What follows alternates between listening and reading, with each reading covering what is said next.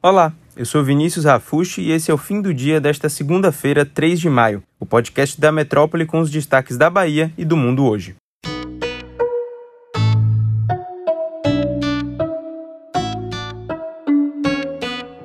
A Bahia recebeu hoje a primeira remessa de vacinas da Pfizer contra a Covid-19, com quase 27 mil doses. Todas essas doses vão ficar aqui em Salvador, porque a armazenação do imunizante exige os ultra freezers. Mas o secretário da Saúde do Estado, Fábio Vilas Boas, garante que a estrutura já chegou ao interior e que os próximos lotes vão ser distribuídos para as outras cidades.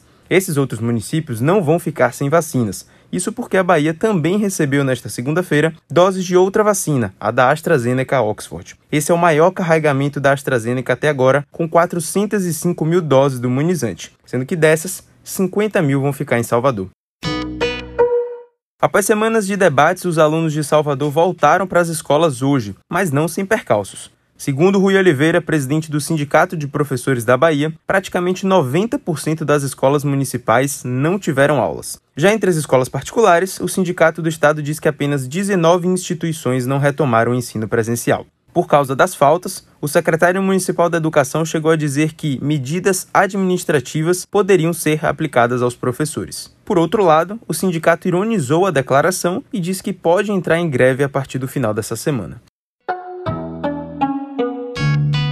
Esse final de semana ainda teve polêmica no mundo da música. Tudo começou quando o cantor Netinho, que deu voz ao sucesso Mila, cantou a música durante uma manifestação a favor do presidente Jair Bolsonaro, no sábado. Em resposta, o compositor Mano Góes protestou em sua conta pessoal do Twitter sobre ter uma música vinculada ao movimento pró-Bolsonaro. Agora, a cantora Daniela Mercury disse que vai gravar uma nova versão da música para que ela não fique vinculada ao bolsonarismo.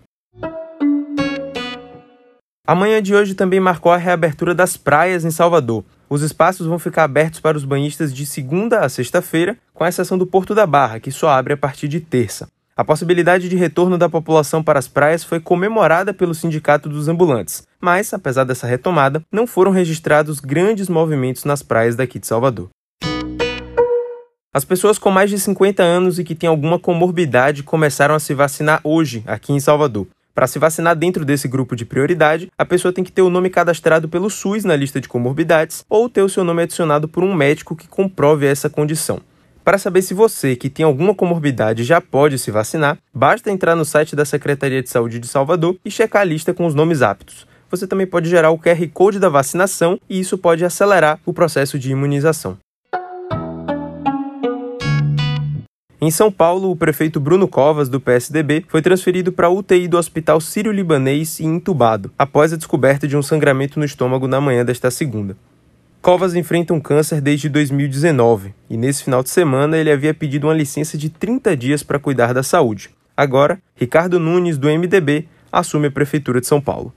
Enquanto isso, o ator Paulo Gustavo voltou a sofrer com complicações geradas pela Covid-19. Internado desde o dia 13 de março no Rio de Janeiro, o humorista de 42 anos teve uma piora no quadro clínico e foi diagnosticado com uma embolia gasosa, que é o bloqueio dos vasos sanguíneos atingindo o sistema nervoso. Acompanhe as redes sociais da Metrópole e também o portal Metro 1. Até a próxima!